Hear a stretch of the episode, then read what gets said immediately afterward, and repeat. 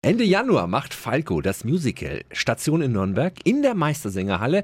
Ja, Falco, ein Genie, das leider viel zu früh von uns gegangen ist, aber in seiner Musik lebt er weiter. 365 Dinge, die Sie in Franken erleben müssen.